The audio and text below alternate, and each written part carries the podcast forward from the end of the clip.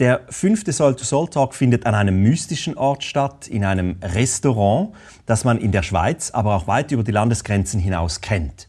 Von weit her kommen die Gäste von Stefan Wiesner ins Rössli in Escholzmatt, um sich vom Hexer hier verzaubern, inspirieren, erden oder ganz einfach nur kulinarisch bereichern zu lassen. Ein Besuch bei ihm lässt niemanden kalt, denn Stefan Wiesner verwendet seit über 20 Jahren ausschließlich Zutaten aus den umliegenden Regionen.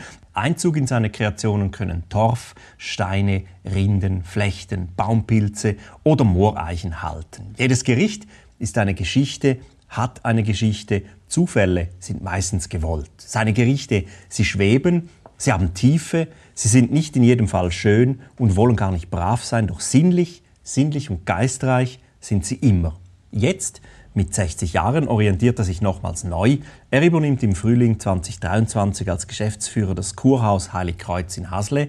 Das ehemalige Ferienheim der Ingebohler Schwestern wird zum Haus Klar umgebaut. Dabei handelt es sich um ein ganzheitliches Konzept mit Restaurants, Zimmern und Produktionsstätten. Bier brauen, Kaffee rösten, destillieren, backen, käsen, wursten, das alles soll im Haus klar gemacht und gelernt werden können. Ein großartiges Projekt. Mein Name ist Andrin Willi, ich bin der Programmdirektor von Soul to Soul. Bei uns geht es immer um Zukunft, Ernährung und Gesundheit. Heute geht es aber ganz konkret um den Boden und um die Seele. Stefan, vielen Dank, dass du Zeit hast, uns zu inspirieren.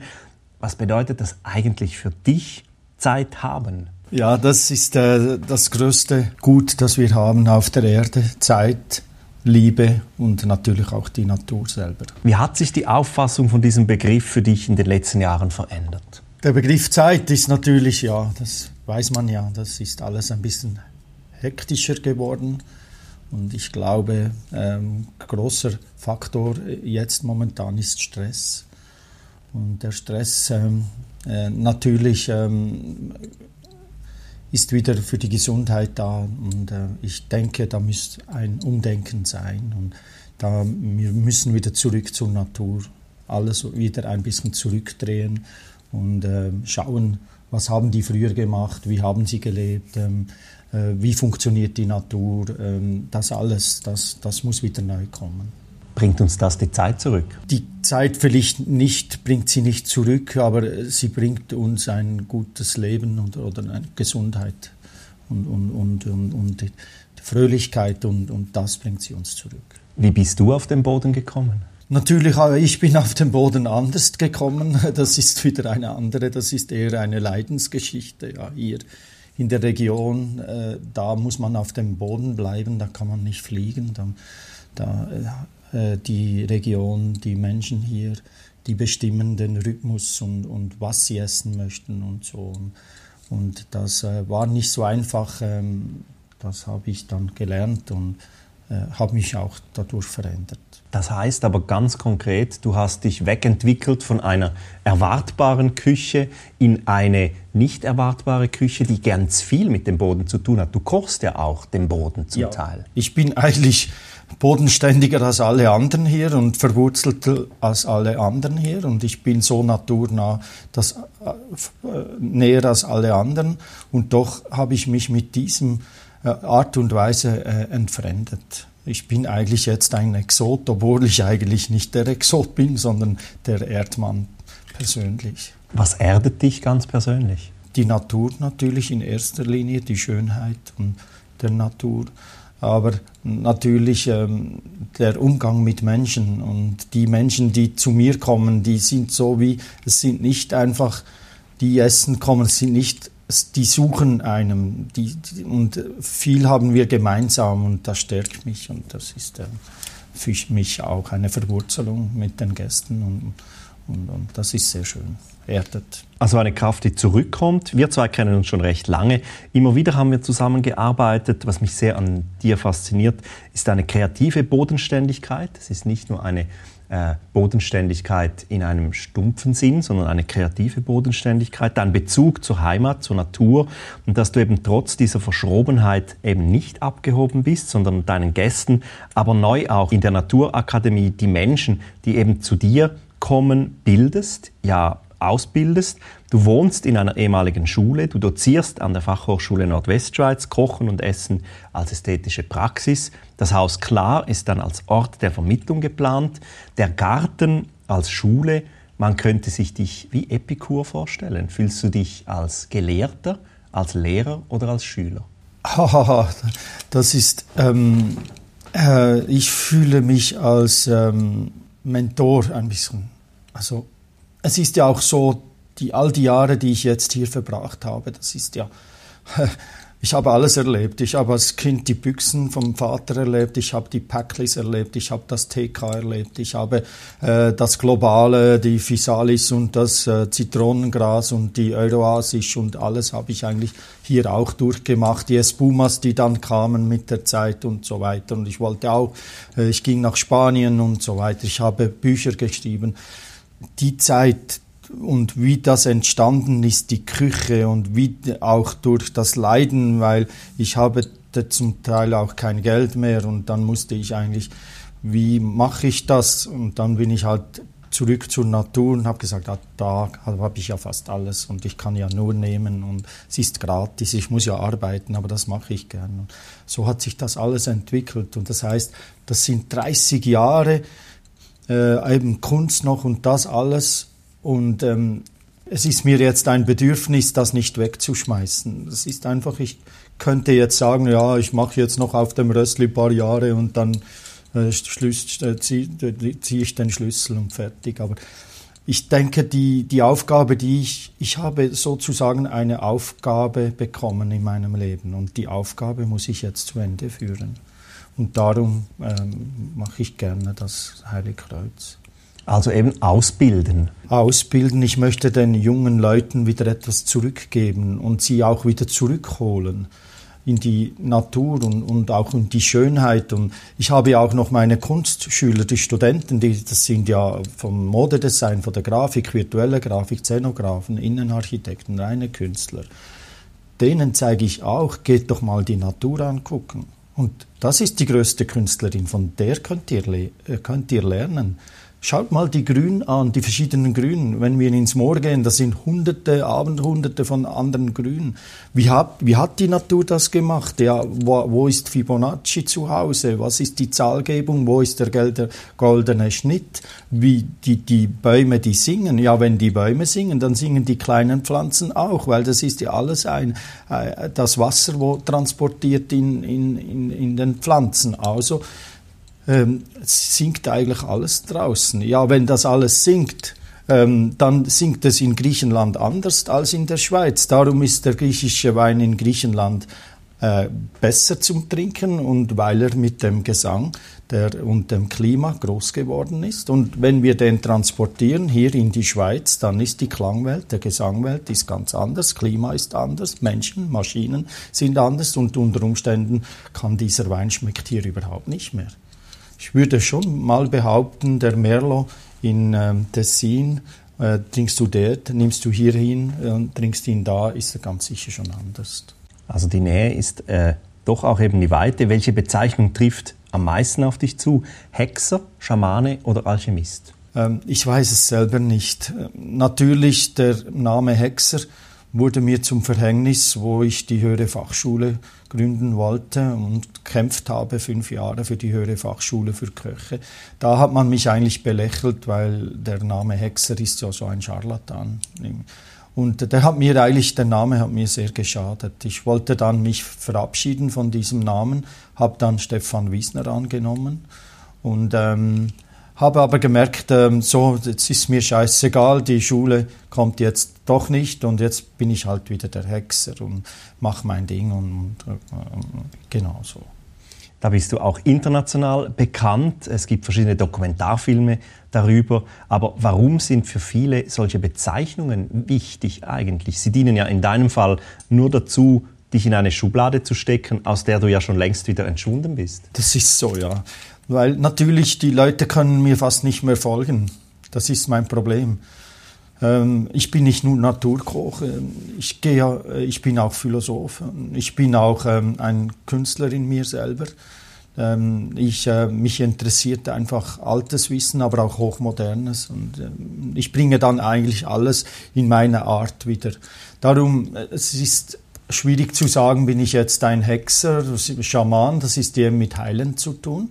Bin ich nicht, ich bin kein Heiler. Obwohl eigentlich Paramet, äh, die, die höhere Fachschule für, von, von Bar, die möchte auch eine Zusammenarbeit mit mir haben weil sie sagen genau das, was ich mache.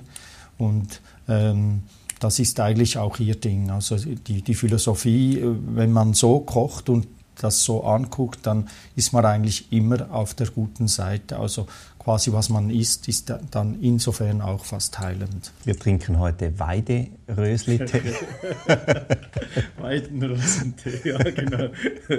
Also es gibt nicht einfach hier einen Kaffee oder so? Weidenrindentee, das ist äh, für Ü50 das ist äh, gut für die Prostata, aber es schmeckt auch sehr gut. Es schmeckt hervorragend. Wie bist du darauf gekommen, dich immer tiefer in diese Zusammenhänge der Natur hinein zu kochen? Also die äh, Naturheilkunde, das ist ein riesiges Thema, das kennt man natürlich, aber dass man beginnt dann plötzlich eben äh, mit diesen Rinden auch zu kochen und die Effekte auf die Gesundheit äh, sich dafür zu interessieren, das ist schon sehr speziell. Also ja, ich habe verschiedene Sachen, die mich natürlich sehr geprägt haben. Das ist einerseits ist das der Alexander Nikolai Skriabin.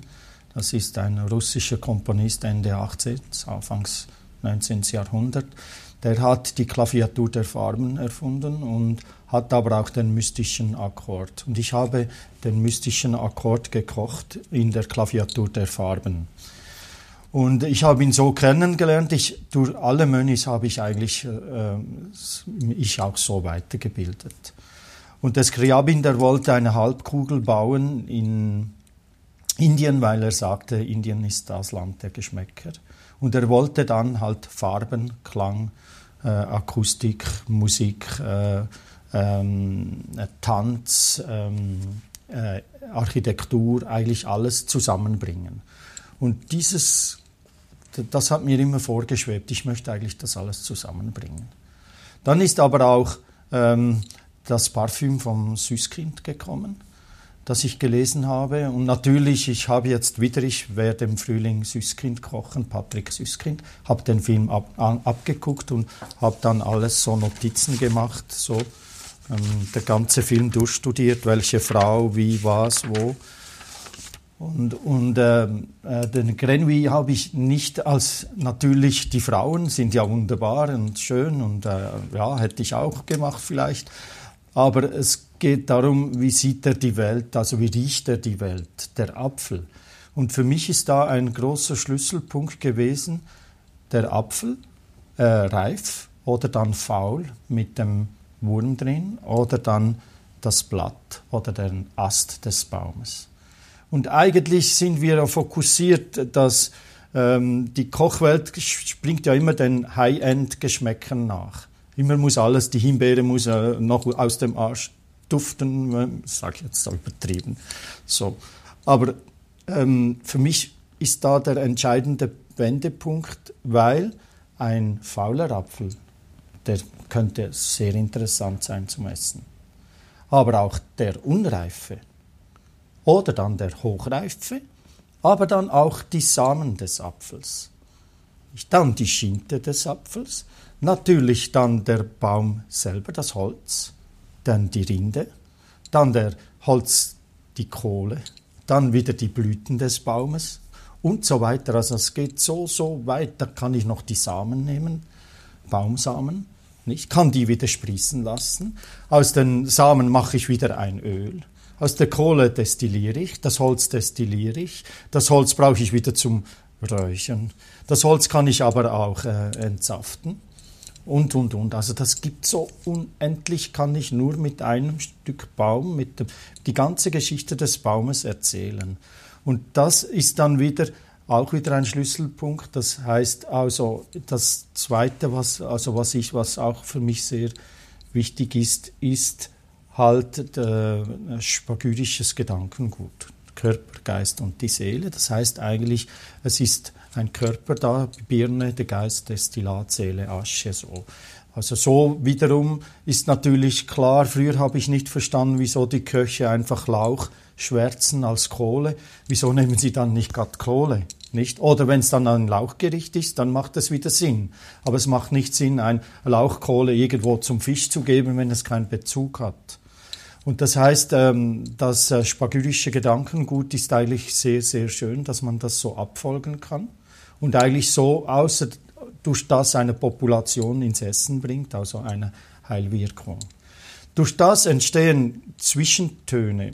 Es gibt ja ähm, zum Beispiel ähm, ähm, ähm Hochtöne und Tieftöne. Hochtöne sind zum Beispiel ein äh, thailändischer Markt. Wenn du dort durchlaufst, ist hochtonig.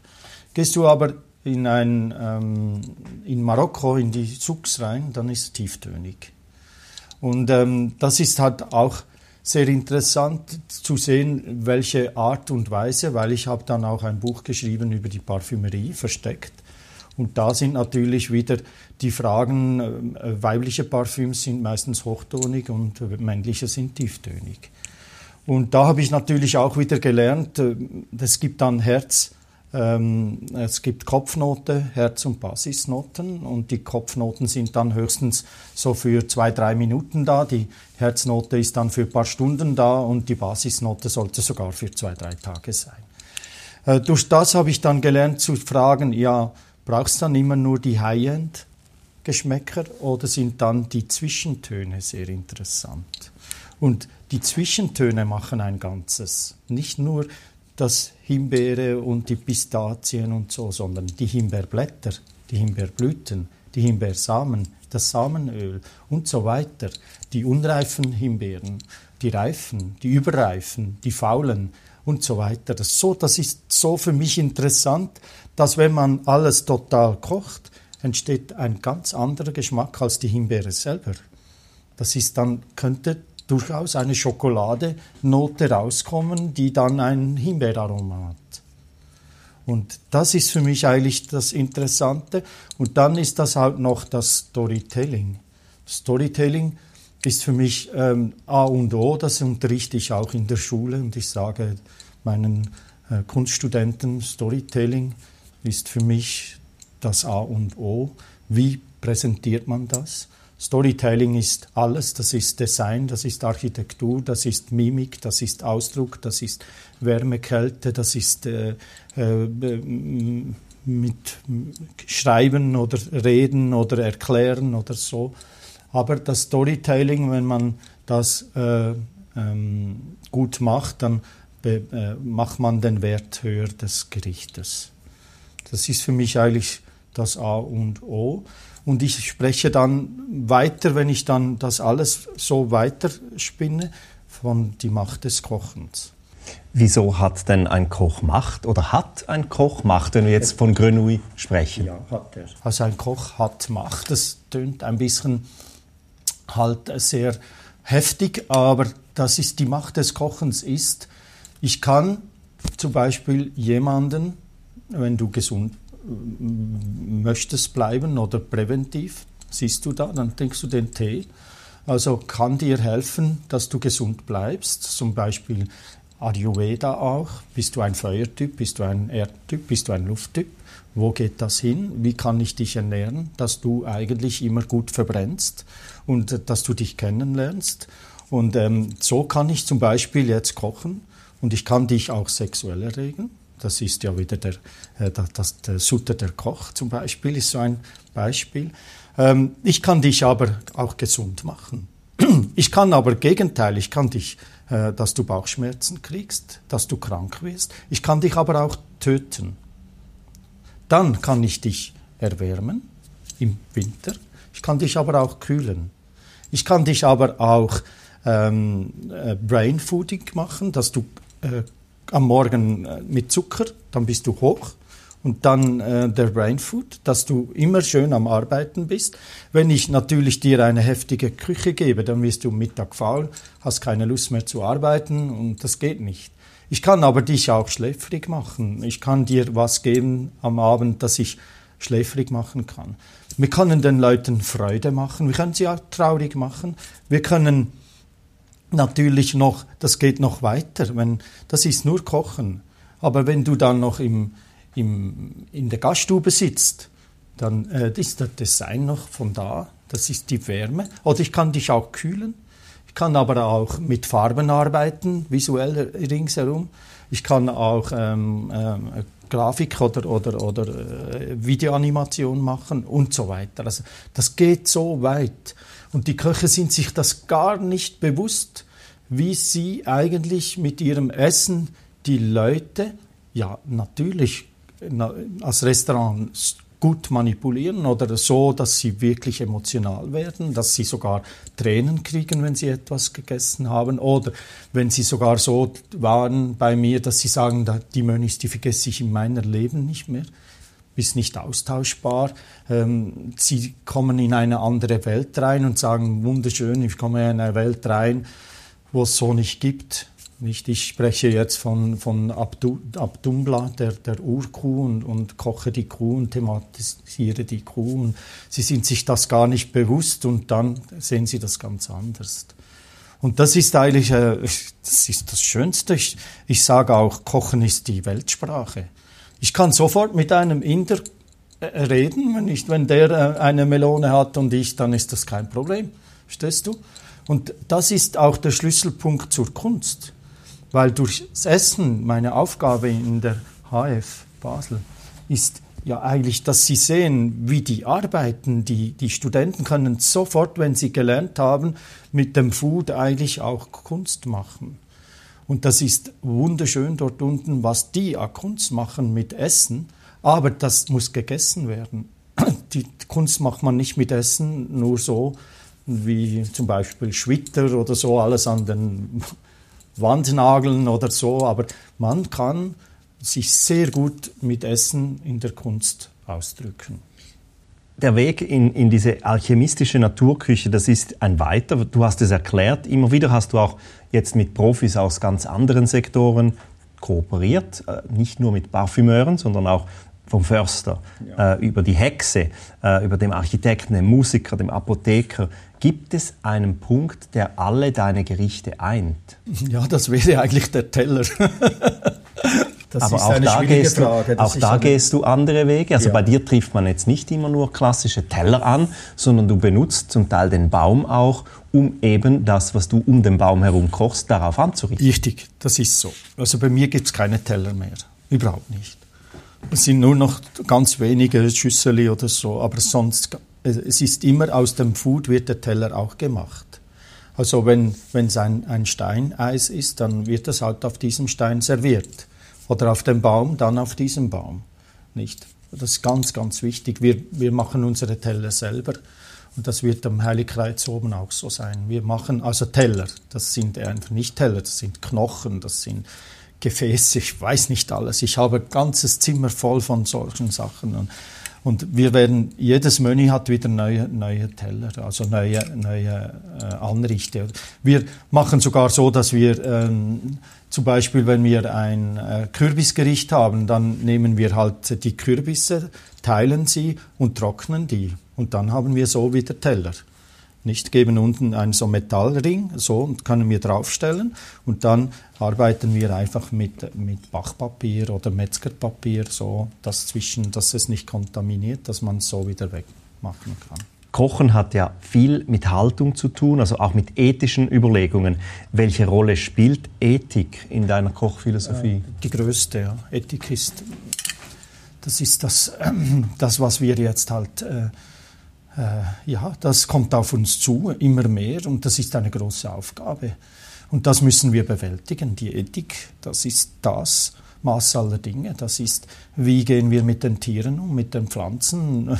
Braucht es 200 Liter Wasser für eine Avocado? Muss ich dann vegan sein?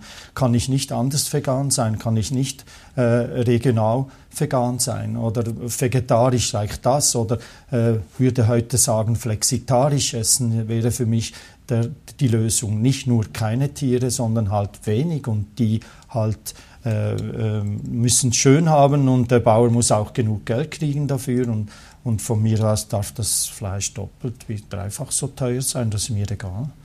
Nicht das, äh, auch bei unseren Menüs sind es vielleicht von den acht Gängen ein Fleischmenü, ein, ein Fleischgang und der Rest ist anders. Wenn man dir so beim Ernten zusieht und dich durch den Wald begleitet, dann fällt auf, dass du du nimmst nicht einfach nur, du bedankst dich auch, dass du äh, in der Natur quasi kostenlos einkaufen darfst, wie du es vorhin gesagt hast. Wie machst du das? Wie bedankst du dich? Ja, also meistens halt äh, verneige ich mich oder ich sage einfach dann äh, herzlichen Dank. Ja. Ich spreche das manchmal, wenn ich merke, ich bin allein, dann spreche ich es ganz, ganz laut aus. Und ansonsten, ähm, es ist mir auch schon passiert, dass ich es vergessen habe und dann habe ich ein schlechtes Gewissen gehabt. Wenn man da den Schlüssel zur Kochphilosophie ein bisschen studiert, dann merkt man, dass du dich eben nicht nur vom Kopf, sondern oft auch vom Bauch treiben lässt. Wie wichtig ist das Bauchgefühl gerade für einen Koch? Also das Bauchgefühl, äh, ja, also ist halt wichtig, weil wenn du das Bauchgefühl hast oder auch du dich selber bist, das ist ja immer, finde ich mich selber, habe ich mich selber lieb, nicht? Und das Bauchgefühl äh, und das innere Gefühl und, und du dich spürst, dann entstehen die Gerichte anders, sind einfach dann anders. Und durch das ähm, sind die Gerichte persönlicher. Und um das geht es ja auch. Äh, es sollte ja nicht einfach sein, dass man nicht weiß, wo man jetzt im Drei-Sterne-Restaurant in Basel oder wo auch sitzt ähm, und dann nicht spürt, dass da die eigene Handschrift da ist. Und ähm, das ist eigentlich, viele kochen einfach schöne Sachen, und, weil man so kocht. Aber durch das Bauchgefühl, das ist ja auch die Seele. Und die Seele, finde ich halt, dann sieht man dann halt nicht. Ja. Und ich glaube, das ist ja auch das, was ich dann im Heiligkreuz vermitteln möchte. Gerade wenn man künstlerisch tätig ist oder literarisch tätig ist, dann, das kennt vielleicht jeder, der, der in dem Bereich arbeitet, dann brennen einfach auch die Pferde mit dir durch. Also manchmal ist man von einer Idee einfach, einfach besessen und findet das großartig. Gibt es jemand, der dich stoppen kann? Das ist meine Frau. Aber weißt du, ich habe auch gelernt, ich weiß, wo die Grenzen sind. Ich gehe nicht so, weißt du, das Schock, das provokative Kochen, wie jetzt, ja, ich äh, gebe euch jetzt ein Ziegenhirn und mache, schmelze das in der Butter oder irgend so. Einfach, dass genau weiß, äh, die Gäste äh, ein, zwei, 10% sagen, je, yeah, je, yeah, super, und der 90er schieben es weg. Und da, da, da, der Gast zeigt mir die Grenzen schon und ich weiß auch, wie weit ich gehen kann. Und manchmal gibt es halt ein Gericht im Gourmet, wo ich halt anecke. Ich sage dem anecke, provoziere ein bisschen. Das lasse ich stehen, weil die Menüs sind ja so wie ein Theaterstück mit Freude und Leid und schön und ab und lachen und lustig und so. Und so entsteht ja auch ein Menü. Und das Menü muss, jeder Gang muss seine Handschrift haben. Das heißt, ja, der eine ist, da kannst du fressen davon, der andere sagt so, oh, oh, oh, was hat er sich dabei gedacht und so weiter. Also das ist ja das Schöne, ich kann ja spielen. Aber ist das wie bei einem Auftritt, wenn du dann von der Bühne gehst ja. und die Show vorbei ist, ja. fällst du dann in ein Loch? Nein, nicht mehr. Also es ist so, dass also am Abend, wenn die Leute bei mir sind, ist es fast wie eine Theatervorstellung. Und ähm, ich erzähle und die Leute essen, ich erzähle wieder. Ähm, ich vereine mich immer mit den Gästen. Das ist wie eins. Ich und die Gäste sind eins. Und natürlich, wenn ich die Gäste gut spüre oder auch das wieder zurückkommt, das ist das Größte. Das ist wie ein, ein Künstler in der Manege, wenn der Applaus kommt. Auch bei mir klatschen alle Leute am Schluss. Immer. Alle klatschen. Wenn ich sage, so, das Menü ist jetzt vorbei, ähm, dann macht es Klatsch.